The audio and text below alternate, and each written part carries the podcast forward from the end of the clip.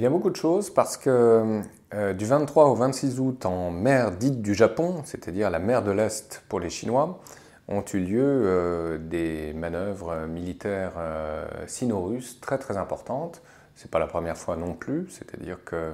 depuis 2003 il existe un partenariat stratégique entre Moscou et Pékin, mais on a assisté à un déploiement de forces comme jamais. Et donc c'est très intéressant de revenir rétroactivement sur un événement déjà passé, mais euh, qui est d'une troublante actualité, surtout depuis la visite il y a quelques jours, au moment où nous enregistrons cette émission, euh, du président chinois Xi Jinping à euh, Washington, aux États-Unis. Alors pourquoi? Parce que lors de ces manœuvres militaires russo-chinoises, euh, les Chinois ont montré, c'était l'une des toutes premières fois, en tout cas dans un dispositif aussi élargi, euh, des navires d'une nouvelle génération, le destroyer euh, Taiju, équipé de missiles qui sont en mesure de, tuer, comme disent les Chinois littéralement, n'importe quel porte-avions, et en l'occurrence, pour qui veut comprendre, des porte-avions américains, bien sûr. Mais aussi le navire lance-missile Renyang, qui avait déjà participé à des missions euh, de lutte contre la piraterie au large euh, de la Corne de l'Afrique. Et euh, ces manœuvres, il faut le rappeler, déjà c'est le premier point, ont eu lieu quelques jours seulement avant les commémorations par la Chine des victoires de la Chine contre le Japon, auxquelles participait bien sûr le président Vladimir Poutine. Donc démonstration de force pour qui voulait le comprendre vis-à-vis du Japon d'aujourd'hui, vis-à-vis des États-Unis d'aujourd'hui aussi. Mais chose encore plus intéressante, euh, évidemment là il fallait faire un peu d'investigation, dans les jours qui ont suivi ces manœuvres, un article a été écrit dans euh, le très officiel journal anglophone chinois, le Global Times, qui est évidemment aux ordres, hein. c'est un journal euh, de propagande de Pékin, mais qui publiait un article d'un académicien, membre de l'Académie des sciences sociales,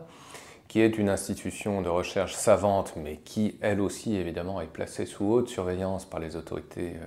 communistes. Et cet article était rédigé par le dénommé Tiang Yi, c'est-à-dire un expert de la Russie à l'Académie des sciences sociales, euh, qui, euh, rappelons-le, est un lieu où l'on trouve sans doute les meilleurs experts dans le domaine des relations internationales mais qui tous évidemment sont étroitement surveillés par le régime. Cependant, Tiang Yi euh, insistait bien sur le fait qu'il serait plus prudent pour la diplomatie chinoise de prendre euh, ses distances par rapport à l'allié russe. Et ça, c'est assez intéressant parce que, a priori, c'est un son de cloche euh, différent de celui qu'on entend à Junanrai, c'est-à-dire l'Élysée chinois, mais qui en même temps, de toute évidence, vient de Junanrai lui-même. C'est-à-dire que, comme toujours, les Chinois sont très ambivalents.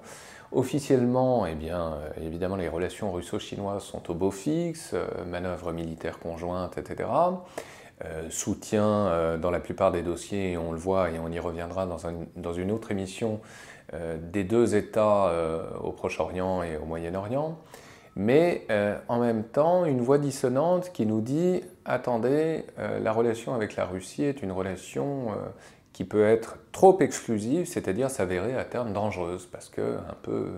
aliénante. Et on le sait bien, et surtout la génération des hommes politiques tels que l'actuel président chinois Xi Jinping sont profondément marqués d'un point de vue de leur parcours personnel par cette relation avec l'Union soviétique d'hier et la Russie euh, aujourd'hui. C'est ce que raconte d'ailleurs euh, le sinologue français Lucien Bianco dans un livre que je vous incite à lire, La récidive, qui raconte justement euh, en détail cette histoire très ambivalente entretenue sur la longue durée entre Moscou et Pékin. Donc, nécessité de prendre du champ par rapport à la Russie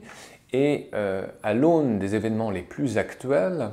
Évidemment, euh, cette analyse prend un certain relief parce qu'il s'agissait bel et bien, en amont de la rencontre entre Xi Jinping et Obama récemment, donc à la fin du mois de septembre, il y a quelques jours aux États-Unis, euh, de concilier autant que possible euh, les deux géants chinois et américains en faisant comprendre par ailleurs aux Russes que cette relation euh, russo-chinoise est malgré tout une relation essentiellement pragmatique et une relation de circonstance.